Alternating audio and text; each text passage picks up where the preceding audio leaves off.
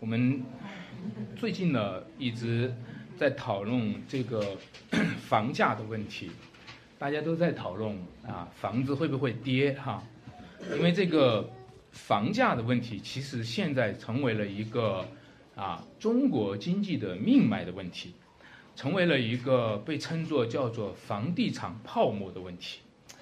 啊，人民大学的一位教授叫做啊向松作，呃，他呢。最近呢，他评估了这个中国的经济房地产，他叫得出来一个结论，叫做严重的过剩。为什么说严重的过剩呢？就说中国的房地产呢，今天所有的建筑的面积呢，已经达到了四百二十亿平米，啊，你可以想象中国有多少人口哈，而中国的这个四百二十亿平米的话。如果每一平米有一万块钱的话，啊，那就是多少呢？四千二百万哈。然后，呃，这个呃呃四千二百二百万亿哈。然后你可以看到这个数字呢，它在呃差不多就是整个全世界的一个人均 GDP 的一呃一个全世界 GDP 的一个数字。那么也就是说，这个中国现在到处都是房子。到处都是房子，如果每每一个人啊都去买的话，那那都是一个这个房子都是一个过剩的。那么弟兄姐妹，这就面临到所说的一个泡沫。这个泡沫呢会在什么时候去崩盘呢？啊，尽管国家在做调控，但是这个危机呢是悬在了头顶上。除了官方以外，我们说一下民间的每一个家庭哈，大部分人。都已经把他的财富抵押到房子上了，大部分人他的钱所赚的钱都用来去付了房贷，甚至呢最高呢达到了百分之八十、百分之九十的钱都是用来放在房子上。那你想一想，剩下来不多的一些钱呢，来支付我们生活的开支，来支付我们其他方面的这种生活的需用，可以想象。今天的经济呢，它一定是一个下行的经济。人们投资房地产，啊，人们去买房子，拼命的买房子，这显示什么呢？显示我们就是属于房子的人，就是属于地的人。我们是多么多么属地的人呢？这一段经文说：“你们不要积攒财宝在地上。”但是你看到吗？今天我们所有的财宝都是用来去买房和买地的，呃，所以我们今天就面临着一个巨大的破产的崩盘的一个泡沫危机。李英强传道呢，常常喜欢用另外一个词来讲，它叫做“天国经济学”，他也常常挑战所有的人：弟兄姐妹们，你们为什么还不卖房子呢？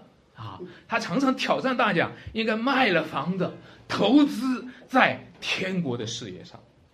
各位弟各位弟兄姐妹们，今天这段经文也告诉我们：你们当先求神的国和神的义，你们所需用的一切，天父都是知道的。因为今天人们投资房地产、拼命买房子的精神，远远的超过了基督徒拼命的投入天国的精神。今天人们投资房地产，把百分之八十九十都投资在房子里面，超过了基督徒今天所能做的十一奉献，或者感恩奉献，或者他用自己的身体献上当做活祭。我今天和大家讲的这个题目里面呢，会有三个题目和大家讲哈。第一个呢，我会讲关于属地的经济，我们叫做下行的。属地经济。第二个呢，我们会提到关于积攒财宝在天上是一个反向的积财在天。第三个呢，我们就会具体的就着我们的生命当中的每一天，今天过了，还有明天，今年过了，还有明年这样的一个一个经营哈。所以这是我今天和大家讲三个提纲。那各位，为什么会有经济的下行呢？那向松作这位教授呢？他说，因为大家都投资在房地产上，啊，巨大的数额都投资在房地产上，没有人有钱再去买其他的东西了，其他的任何行业都不可能迎来一个冲天啊！所有的人都用钱去买房子，其他的任何行业都不可能赚钱，除了房地产。但是，亲爱的弟兄姐妹们，其实不仅仅是房地产是一个泡沫经济，其实任何的经济。都可能是个泡沫经济，在任何属地的产业上都可能是个泡沫经济，因为地上有虫子咬，能锈坏，也有贼挖窟窿来偷。所以，当你积攒财宝在地上的时候，就好像你把你的钱埋到地里面的时候，啊，以前古代的人他们没有地方去存钱，对吧？他们最好的方式就是把钱挖开，埋到地里面，这就注定了这些钱将要在泥土当中被腐蚀、被锈坏。在挖开的时候，银子也不是银灿灿的，金子也不是金灿灿的，因为我们面面临着一个属地的状况，就是一个什么呢？地印子里一定会生锈。在地上投资任何的经济，在地上这个积攒任何的财富，都终将成为一个泡沫，终将会离开我们，我们终将会失去我们在地上一切的财富。哪一块地最终成为那个主人的产业呢？哪一块地不是今天是这一家的，明天就成为另一家呢？二十年前。啊，我那个时候在太原打拼的时候，有一次在公公共汽车上和我的朋友正玩的开心，然后靠在一起就睡着了。我那个时候花了我很多的一部分份额的钱，啊，那个买了一个最好的一个 BB 机，叫做精英王哈，就在睡着的时候就被偷走了啊。醒来的时候特别的绝望。这就应验了圣经说的一句话，在诗篇三十九篇说：“你叫他们的笑容消灭，如一被虫所咬。”各位，我们的笑容不都是被虫子咬了吗？我们的笑容不是哈哈大笑之后，马上就被这些蛀虫给我们消灭了吗？我们的笑容，我们的快乐，不是很快就过去了吗？就像有一个人说的，之所以叫快乐，就是它很快就过去了。亲爱的弟兄姐妹们，这里说不要积攒财宝在地上，因为地上会锈坏，就是说地上会有腐蚀，因为地上有蛀虫，地上会有寄生虫，因为这地上有贼。有小偷，有贪官，有污吏。中国现在是非常有钱的国家，但是中国人大部分的财富面临的是什么？大部分的财富都养育了腐败，大部分的财富都滋生了蛀虫。那个一位学者陈浩武，他讲到了中国人炒股哈，从九十年代就开始有股市了。中国人炒股，他说：“你看，中国炒股的股民们并没有享受股东的待遇，而是像韭菜一样的被人家割掉。”他说：“你有没有发现，在炒股之前的中国啊，那个时候中国的贪官贪污的时候是以百万为单位计算的哦，他贪污了几百万啊，他贪污贪污了上百万，这还了得？但是你知道吗？今天的贪官贪污的是用亿万。”为单位的，为什么？你知道这钱从哪儿来？都是你们炒股，都是都是你们投资，都是你们把钱、把民间的资本放在了这一个整个的市场上，然后让那些贪官方便来贪污。各位，你知道吗？我们的钱都喂狗了，我们的钱都养贪官了。我们今天在这个世界上，如果积攒财宝在地上，我们最终那些财宝都是给了谁来去用呢？都是给了那一些不应该使用的人在使用。为什么呢？因为这个世界是堕落的。为什么呢？因为这个世界是一个属地的世界，属地的堕落的败坏的、有罪的世界上，是一个被罪和死掌权的世界，而一个罪和死掌权的一个在灵性上的体现，当它呈现在物质方面的时候，就是经济上的危机和经济上的衰落。各位，什么时候人类得到救赎？什么时候才会有正常的经济的形态？不单是这样，你看到这段经文里面，它描述了关于钱财、积攒财宝和眼睛的关系，关于积攒财宝和心灵的关系。他讲了不要积攒财宝在地上，要积攒财宝在天上。忽然把话题一变。听起来觉得是另一个话题。他说：“你眼睛就是身上的什么灯？你的眼睛若嘹亮，全身就光明；你的眼睛若昏花，全身就什么黑暗。”听起来的时候感觉这个摸不着头脑，因为上文讲的是关于积攒财宝，对吧？关于你从前的事啊，关于经济投资的事。下文当中确实讲什么呢？你的眼睛的事。但他接下来那句话就把它综合了：你的财宝。在哪里，你的心也在哪里。多数的人读到这一句话的时候是，是认同的，对吧？多数人说果然如此，果然如此。财宝在哪里，心就在哪里。但是各位，你有没有发现，我们今天怎么用钱，涉及到怎么样的属灵关系？以前这个王一牧师讲说，每一分钱的决定都是属灵的决定。你觉得钱是不属灵的吗？你觉得用钱的事情和灵魂没有关系吗？不是的，你的用钱，它显示了你整个灵魂的观景。那他在这里就讲到了钱财，它涉及到是你的一个世界观，钱财涉及到的是你的价值观，钱财涉及到是你的属灵视角和你的属灵辨识的能力。各位弟兄姐妹们。我们中国人常常讲一句话哈，叫做“财迷什么心窍”，是吧？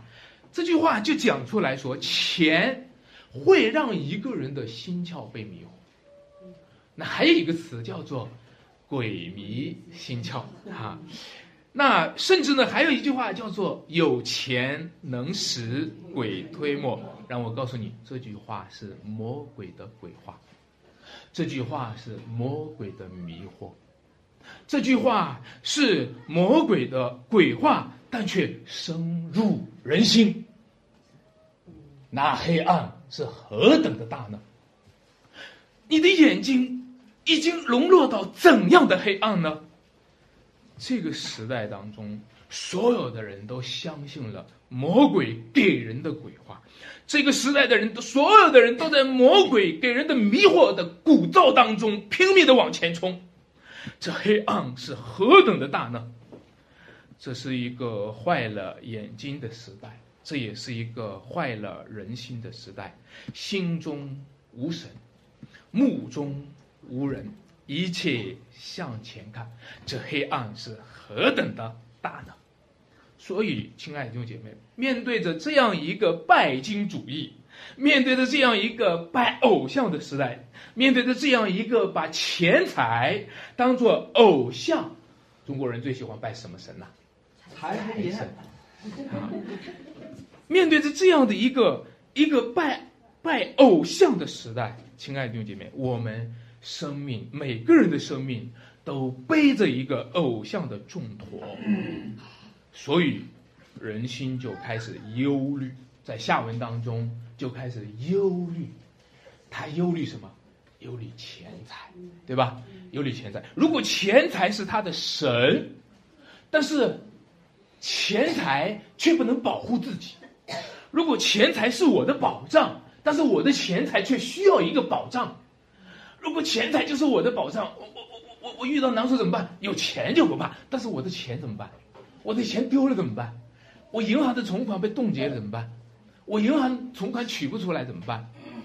亲爱的弟兄姐妹，这就成为我们生命的重托。我们每一个人身上都背着自己的偶像，每天都背着偶像在活着。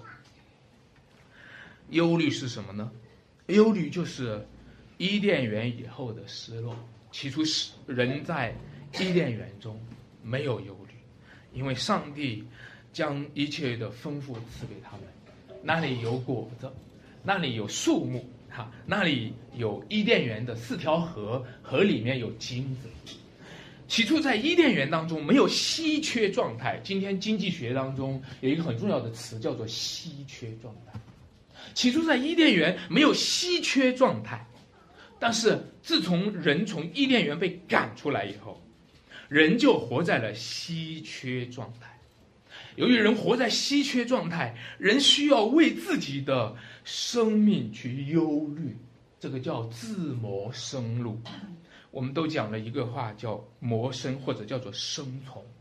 你看到今天最重要的一个议题，最紧迫的议题就是生存，人得活呀，对吧？作为一个人，人得活呀，啊，那你感觉到这个生存的压力很大。但请问，你活着是为了什么呢？活着就是为了活呀，啊，那如果活着就是为了活的话，活着就是活着的目的，对吧？活着就是活着的重大。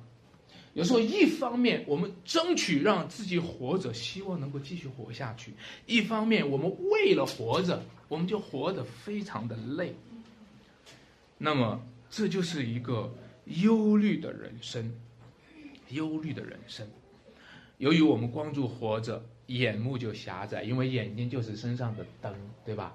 由于我们光注活着，我们的眼目就开始狭窄到一个什么地步呢？我们光注的只有几个东西。吃什么？对，吃什么？喝什么？穿什么？我们只关注这样一个狭窄的一个范围。亲爱的弟兄姐妹，今天是不是你也是这样？如果是这样子的话，主耶稣就说，那都是外邦人所求。今天作为基督徒，是不是你也是这个样子？如果是这样的话，你知道吗？你的生活和外邦人没有什么差异。其实，你应该先求他的国和他的意。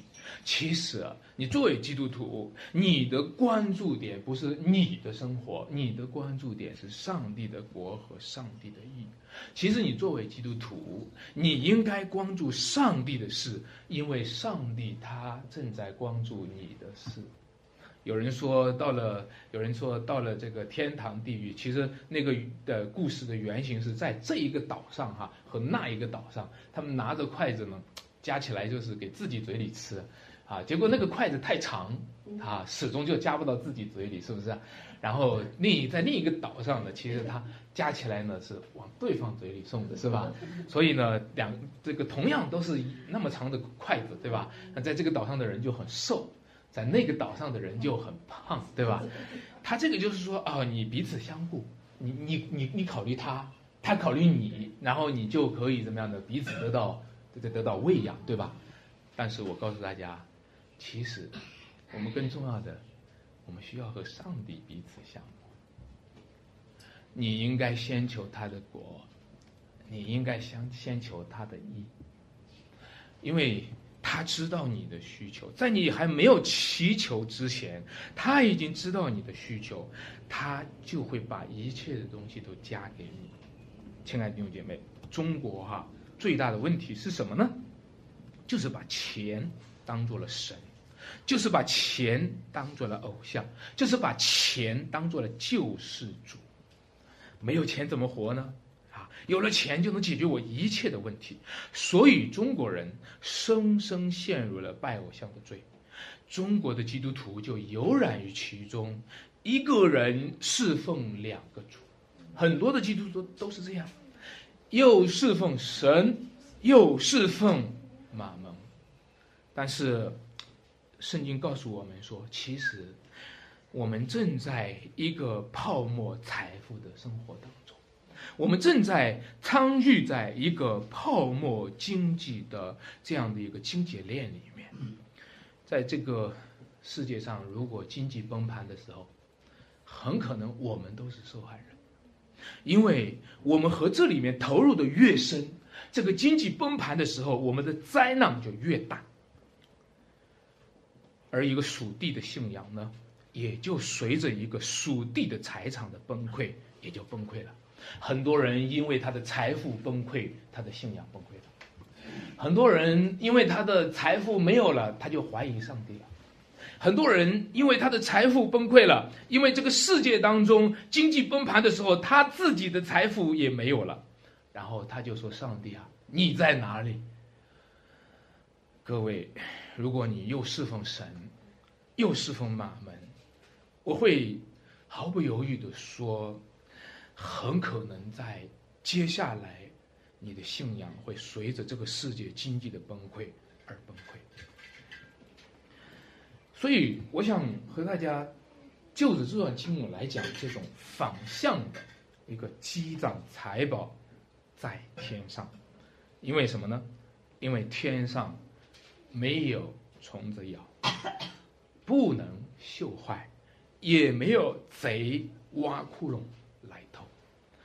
有的人说：“哎，你们基督教是不是反对财富呢？”我说：“不是啊，其实基督教这个信仰、福音里面、圣经的教导里面，其实它是在告诉我们一个更真实的财富，一个属天的财富，而且呢，它让我们去追求地上财富的。”前提始终是天上的财富，追求地上财富的前提始终是真实的财富。其实，在西方的资本主义的兴起，是和基督教的信仰有很大的关系啊。有一位学者叫做马克思韦伯，他研究的西方经济。经济的复兴和西方资本主义的兴起的时候，他最后得出来的结论是，那本书叫做《新教的精神与资本》呃，《新教呃伦理与资本主义精神》。亲爱的弟兄姐妹，你知道吗？是基督教的信仰刺激了一个经济，怎么样的一个怎么样的一个信仰，如何去刺激了这个经济呢？让我首先来讲，其实。正确的经济形态是从敬畏上帝出发的，是从敬拜上帝出发的，是一个人先敬拜上帝，将一切的荣耀归给神，包括他得到的财富，他包括他得到的钱财，都将荣耀归给神。那这个感谢主啊，赵晓就是中国这个嗯。经济学家哈，他去研究的时候，他到西方看的时候，他得出来一个结论，然后他写了一篇文章，叫做《有教堂的市场经济》哈和没有教堂的市场经济。我觉得中国人哈可能在一个基本的东地方已经搞错了，就是好多人都说，哎，改革开放刺激了人的贪心。所以呢，经济就什么呢？复兴。由于人贪心嘛，由于人贪财就会什么呢？赚钱，对不对？贪财就会赚钱，所以呢，你看今天的经济就怎么样的就好。赵晓在在他的这个研究里面，他讲的其实是什么呢？他说，包括这个韦伯的研究，他说，恰恰经济是对于贪心的制约而来的。好，让我让我来讲他们那个理论哈。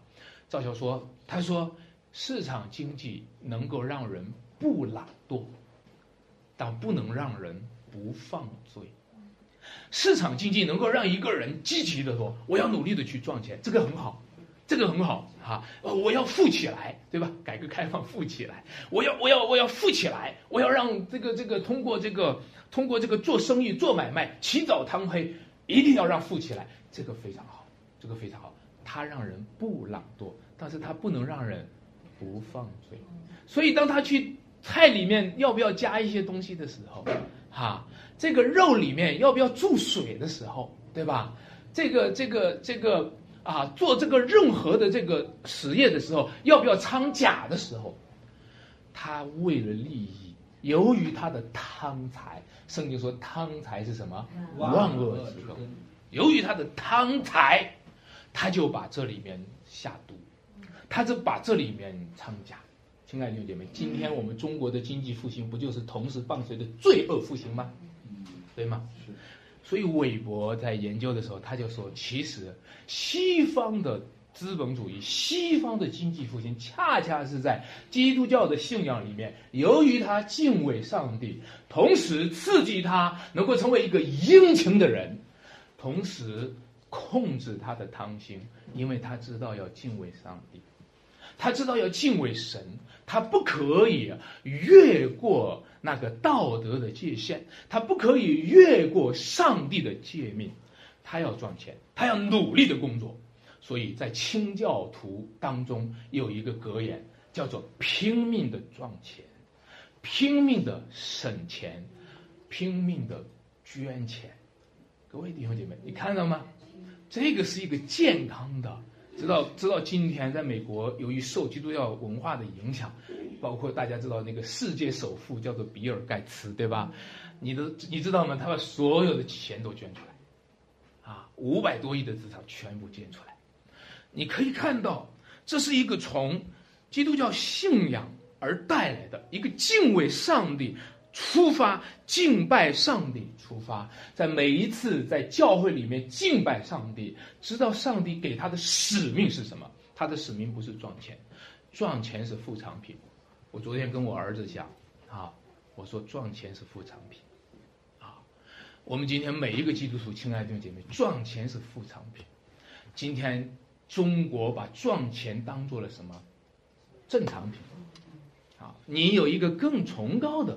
更大的一个使命，上帝托付你这个工作的意义，啊，就是什么？你记得创世纪告诉我们，生养众多，遍满地面，要什么？治理这体，啊，感谢主。那第二个，你就发现圣经当中讲的一个经济原则呢，和普遍的世界当中的经济原则有一个相仿的地方。在路加福音第六章的曾经讲过这样的一段话，他说。你们要给人，就必有什么？给你们的，啊，并且是上尖下流，连摇带按，啊，就说你们给人，上帝就给你们，你看到吗？这是基督徒的经济法则，这是天国的经济法则，这是一个以供应为导向的更主动、更积极的经济法。所以在教会当中，如果你看到教会有奉献的时候，你不要稀奇。你稀奇是由于你常常是活在了这个世界的经济形态里面，因为这世界的经济形态是要，世界的经济形态是索取，世界的经济形态是以贪心为万恶之根的原动力，而在上帝天国的经济形态呢，它是一个以给为动力的。所以你的工作本质上是要给这个世界什么？你的工作本质上是你要给这个世界提供什么？爱因斯坦他讲了一句话，他说：“一个人的价值不在于他赚取什么，而在于他供应什么。”那么你会看到，这就是一个良性的社会形态，而不是一个恶性的。今天我们活在一个恶性的一个社会形态。一个人的价值是他供应这个社会什么？而别人也给他供应，由于这样呢，他大家也有都有副产品啊，大家有都都有这个附带的上帝的祝福，所以他的经济呢也是富裕的。那么这样的一个经济形态呢，就成为一个数据形式，彰显了上帝所赐给他属灵的丰盛。那么，亲爱的弟兄姐妹们，今天让我们来看，作为基督徒。作为在教会当中用奉献和舍己作为起点，你知道吗？这是意味着上帝要将一个新的经济法则和一个新的运作法则注入到一个败坏的世界当中。如果在教会当中有互相的供应，啊，如果在教会当中有奉献，如果在教会当中有舍己。那就是意味着神要借着教会向这世界彰显他的光明。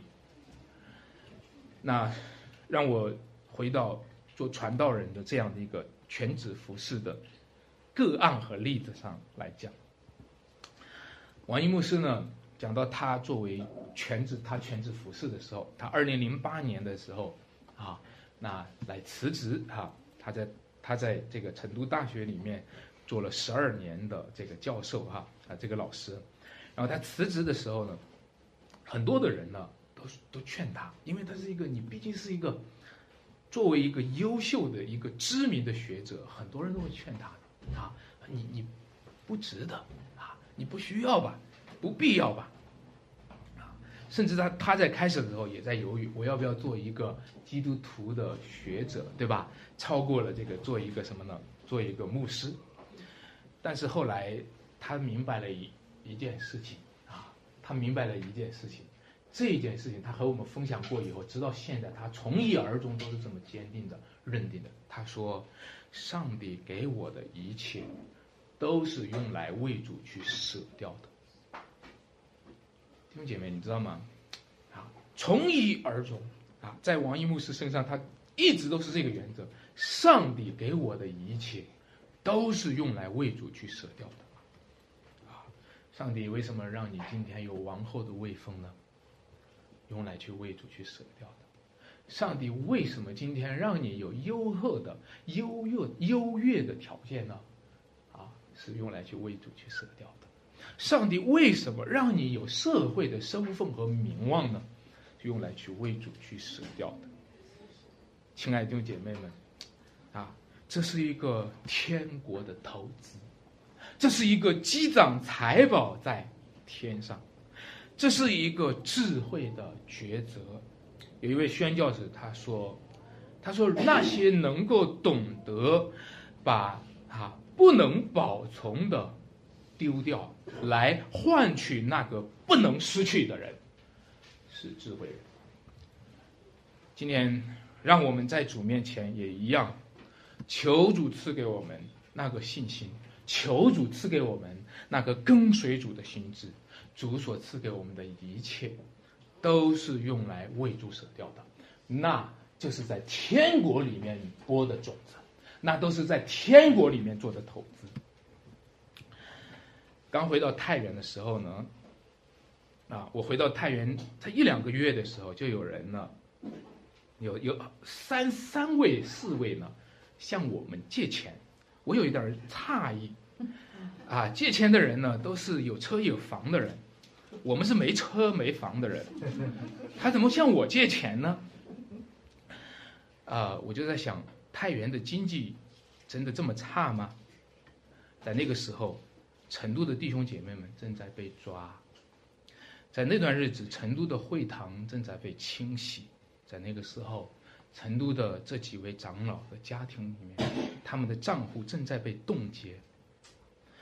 我就看到了这个世代同时产生的两种经济危机，或者我们把它叫做三种经济危机。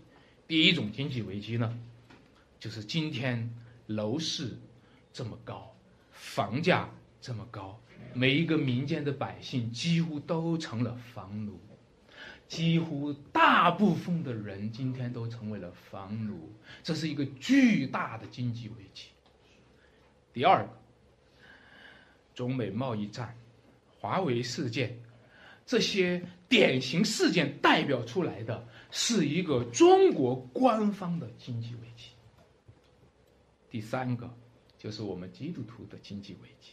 就是背十字架的经济危机，就是你们的教会可能被冲击，就是你们的传道人可能会失去，就是你们所敬重的牧师，在这个世界上，在任何人的良心里所敬重的牧师，却是这个世界非要把它拿掉，非要把它关起来。我看到了这几样的经济危机。我看到了，今天我们总要选择一项，每一个人都必须面对的经济危机。就像这段经文在下文当中，我就读到了那一个美丽的百合花，它所面对的经济危机，它所面对的生命危机。主耶稣说：“你们看那野地里的百合花，它也不劳苦。”也不纺线，这也许是个经济危机吧，啊，因为他没有收入，哈。但是，当他怎么样呢？当他所穿戴的，当别人都在买漂亮衣服的时候，当别人都在花钱买贵重的名牌服装的时候，他说那朵百合花，他所穿戴的比所罗门穿戴的还漂亮，在所罗门最荣华的时候，都不如他穿的漂亮。你说他在经济危机当中，他还穿的这么漂亮，哇，那真的是过得很自由，对吧？但是各位请注意，他的危机还在后面，由于她太漂亮。由于她穿的太美，由于刚才我们做了一个危险的对比，这个对比就是说，那朵百合花她所穿戴的比所罗门还漂亮。你知道所罗门是谁吗？他是当朝的君王。你怎么可以讲那朵百合花是比所罗门漂亮的？你知道不知道？这是有很大的危险，你知道吗？你知道不知道？当你讲那种百合花那么漂亮，比所罗门穿戴的还漂亮，你知道不知道？这是触怒圣言的，你知道不知道？所以他触怒了圣上，所以他们下命令去割掉它。野地里的草今天还在，明天明天就割下来丢到炉子里面。然后咱们再围着他大声的鼓噪一方，笑骂一方，引用圣经上的话：草必枯干，花必凋谢，你的美丽在哪里呢？各位，让我告诉你，这就是你和我作为基督徒、作为教会的经济危机。你们之所以被冲击，是因为你长得。比她漂亮。你们之所以被冲击，是因为在你们的生命当中绽放出生命的色彩来。你你们之所以可能有经济危机和生命的危机，是因为上帝赋予了你们极大的恩典。但是那朵百合花会怎么回应呢？让我告诉你，那朵百合花他知道，他自己今天还在。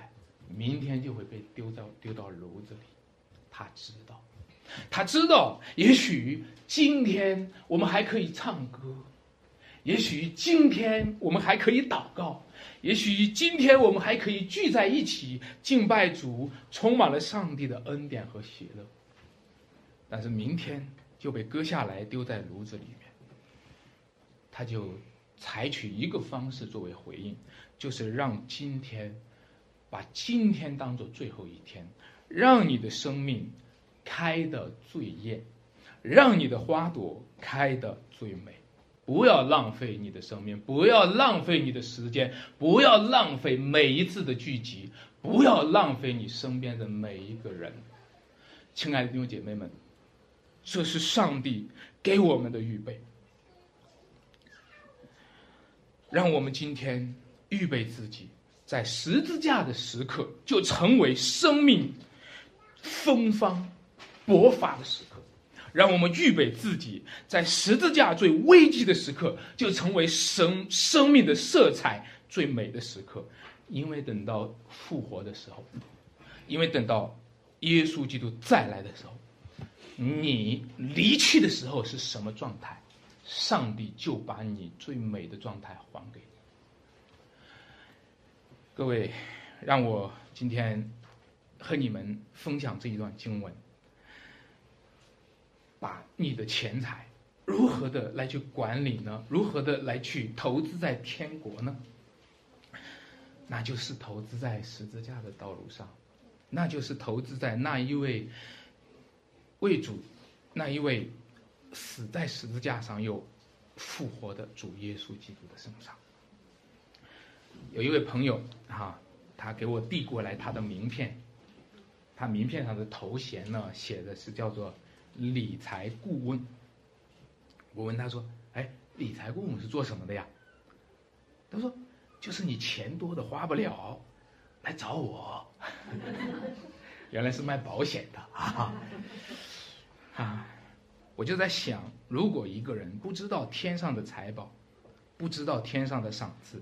他能不能够做理财顾问？如果一个人不知道啊，灵魂和永恒，还有不朽，他能不能做理财顾问？如果一个人没有信仰，有时候把钱当做他的命，有时候把钱当做他的主，有时候把钱当做他的偶像，跪下来磕头。有时候把贪心和罪恶当做是经济的原动力，这样的人可以做理财顾问吗？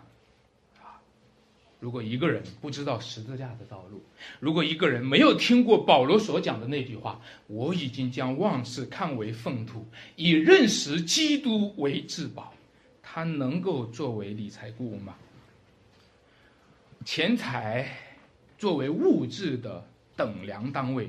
这是必要的，我们并不是否认钱财，钱财作为货币，它是必要的。我们也不是否认钱财在经济领域当中统一了所有经济单位的价值。我们是说要把钱财归位，让钱财回到只是钱财的地位上。钱财不是神，钱财不是主。如果给钱财过多或过少的地位，这都是不应该的。我们是把钱财归给钱财，上帝归给上帝。所以，亲爱的姐妹，让我们经营，借着一个正确的经济的观念来经营我们的生命，经营我们的灵魂和我们的每一天。当然，大家读。六章第二十五节的时候，我们会发现这是沿着上面的经文来展开的啊。前面讨论到关乎信仰的价值哈，然后下面就讲到关乎生活的具体，关乎到我会忧虑我的生活，当又没有钱怎么办啊？担忧这个吃什么、喝什么、穿什么，我每一天都充满了压力。每一天都充满了焦虑。我知道这些经文的形容啊、描述，它对于我们今天是非常适切的。因为很多的人，包括基督徒，都活在严重的焦虑当中。但是你读到下面的经文，如果主若开启我们的眼睛，我盼望让我们的眼睛就是身上的灯。如果主若开启我们的眼睛，我盼望我们的全身是光明的。如果我们被主开启眼睛的话，我盼望接下来我们能够从从信心看见了美好的色条。忧虑是什么呢？忧虑就是想要用用人的意念计算一切。我再说一次啊，忧虑就是想要用人的意念计算一切。所以，忧虑的人最怕的就是意外，因为你使用的都是意念，对吧？每天晚上睡不着觉，啊，白天这个想想不完，到晚上还要什么呢？这个思想意念还要用作，对不对？忧虑的人，由于他想要把一切都想通，他想把一切都计算在他的范围里，他最可怕的就是意外。但是，请听另一个词叫做信心。信心呢，恰恰迎上去的就是意外。忧虑的人最怕意外，忧虑的人所有都想控制在他的意念之中，控制在他的计算之内。但是计划赶不上什么变化。但是信心是什么？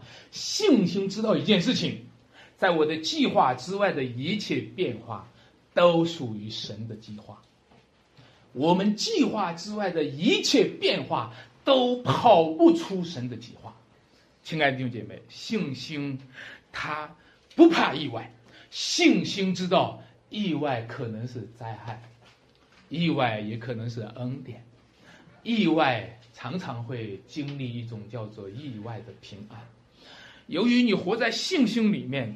你就不是靠自己的意念来控制这一切，所以呢，你的信心就被打开了眼界，你的信心就看见的不是一个狭窄的局面，吃什么，喝什么，穿什么，你的信心就看到了一个天上的图画。这个天上的图画就是你看天上的飞鸟，你看野地里的百合花，这是一个信心的眼睛才能看见的。他看见他们也不吃，也也不这个劳苦，也不纺线，也不种，也不收，是谁在养活他呢？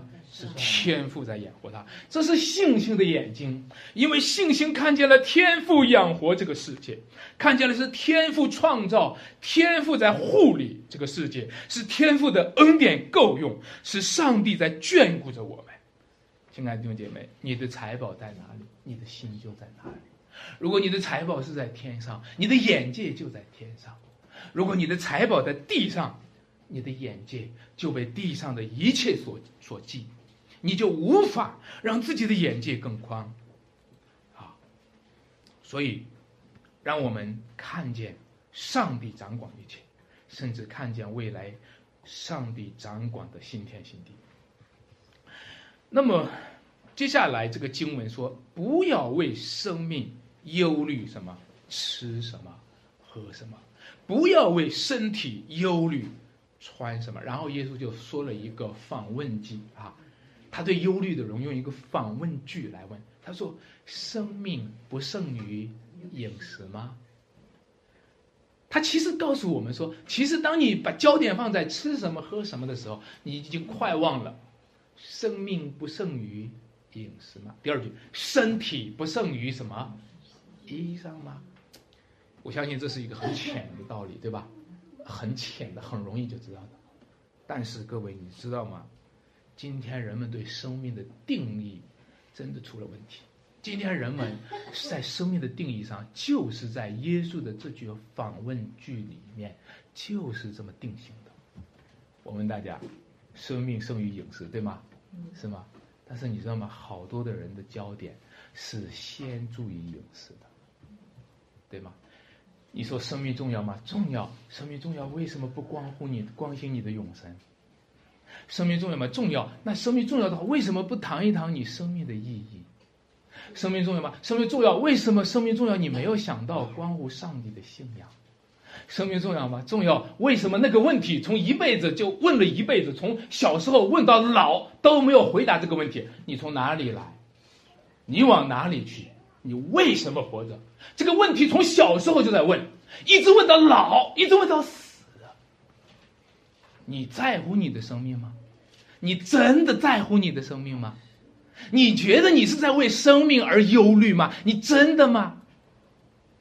你并没有看重真实的生命，甚至你把生命的定义给定义错了。他在原文里面，他这个原文里面他表达的说。生命不胜于饮食吗？它是什么意思呢？就是人们追求的是一种属于应时的生命。你听懂吗？他的生命是狭隘了的，他的生命是贬值了的，他的生命是缩小了的，他的他对生命的理解是放在吃喝穿戴的范围里面的那个生命叫生命，不在吃喝穿戴的那个范围里的生命，他根本不管。呃。前两天去刘弟兄家里面看到你们家养养鸟儿哈，我就展开养养鸟儿，因为今天这一段经文里面讲到天上的飞鸟哈，我就把养鸟儿作为一个例子来讲这一段。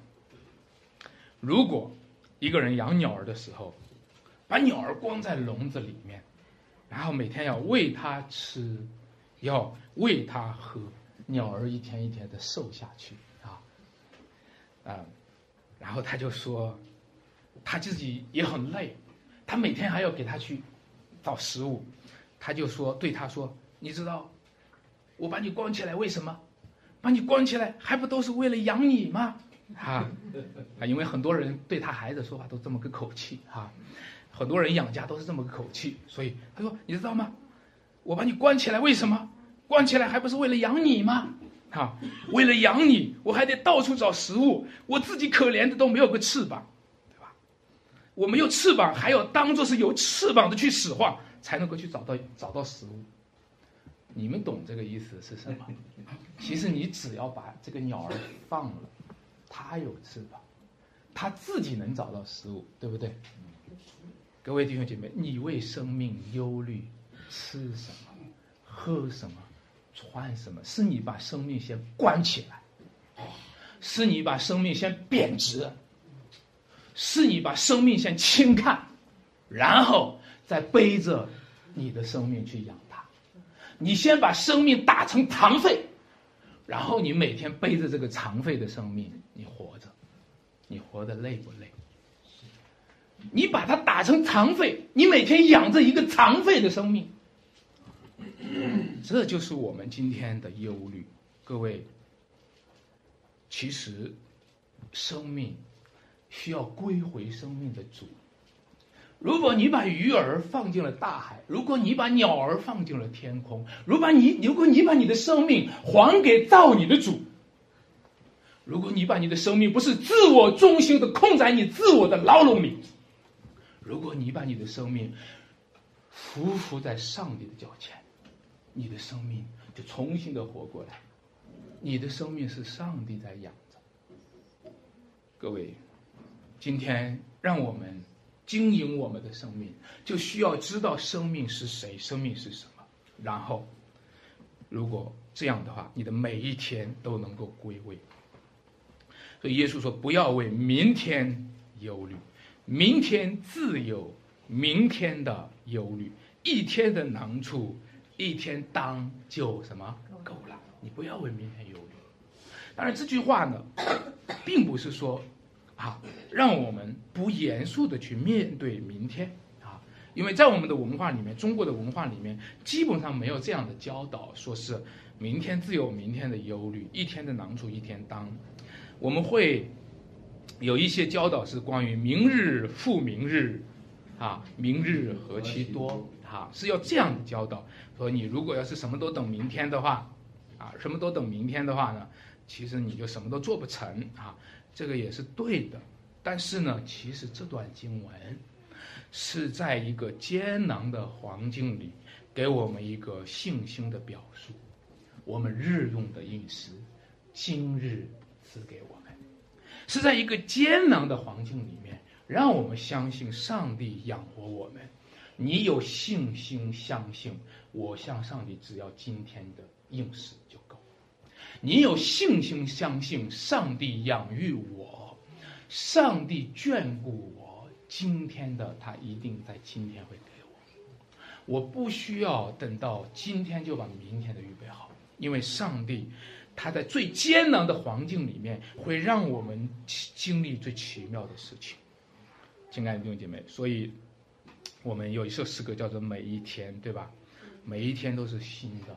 每一天都是新的，求主让我们不去忧虑明天。其实，一个忧虑明天的人会耽误今天的，啊，一个忧虑明天的人导致今天的事情搁在那里，啊，一个忧虑明天的人导致今天无法享受上帝的恩典。所以，最后让我 把结论引到这个地方，说，我们讲这篇道，并不是说。钱财不重要，我们是说，钱财应该归位。有一种情况呢，是说把钱财当做神；还有一种情况呢，是把钱财当做杀人不见血的刀。啊，以前有一首歌叫做《钱呐，你是杀人不见血的刀》。啊，其实把钱财归位就好了，你不需要把它过高，也不需要把它过低。也许你的回应是说，呃，安弟兄哈，这个呃安传道哈，你的讲的说，最终不过就是钱财不是万能哈，没有钱财是万万不能哈，我们最终可能就有归到这句话了，对吧？我就在想，今天这句话从万变成万万哈，钱财不是万能。没有钱财万万不能，那最起码就加了一万倍了。你算一算，是吧？呃，我就觉得呢，这句话 又刺激人们的贪心会增加一万倍，这句话又刺激人们拜偶像会增加一万倍，这句话又刺激人们爱这个今天的世界增加一万倍。我的问题是说，为了追求钱财。你失去了什么？啊，为了追求钱财，你损失了什么？你把你的灵魂丢了。为了追求钱财，你把永恒丢了。为了追求钱财，你把属天的基业、天上的赏赐错过了。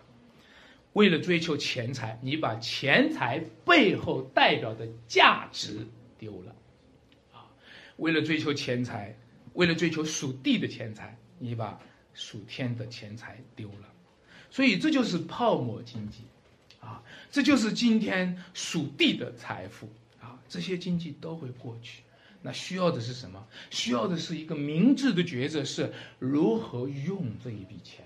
当这一笔钱在你手里的时候，你是，你手里有一部分的财政权的时候，你把这部分的钱放在什么地方是最好的使？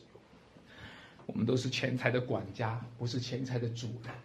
那么我们这些钱财的管家，我们如何管理这些钱财，才是又忠心又良善的仆人？亲爱的弟兄姐妹，这这段经文告诉我们：积攒财宝。在天上，这条路看起来是方向的，这条路看起来是十字架的，这条路呢，看起来似乎是贫穷的，它却叫许多人付出；似乎是一无所有的，它却是样样都有的。这条路都是因为耶稣基督他死了，但是他又复活了。如果你为主失去的，将来主都会。为你复活啊！如果你为主失去的，将来主再来的时候，都会把这些财富呈现出来，亲自的还给你，而且成为你的冠冕。求主赐福，求主带领我，让我们预备经营我们生命的每一天。我们有一个祷告。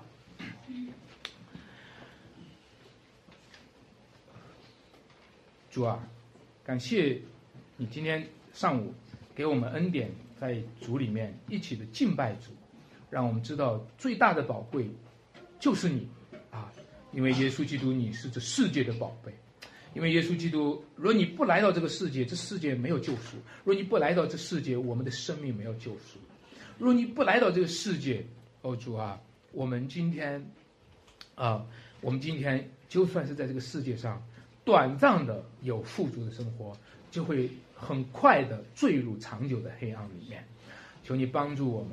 让我们晓得，一切是你的恩赐，最大的恩赐就是你的儿子基督。就让我们紧紧的把握这宝贵的恩赐，一生当中为你而活。求你赐福给弟兄姐妹，赐福给在这里每一个寻求你的人，让每个寻求你的人得以保住，得以满足。荣耀归给我们天上的父神。这样祷告，奉主耶稣基督得胜的名求。阿门。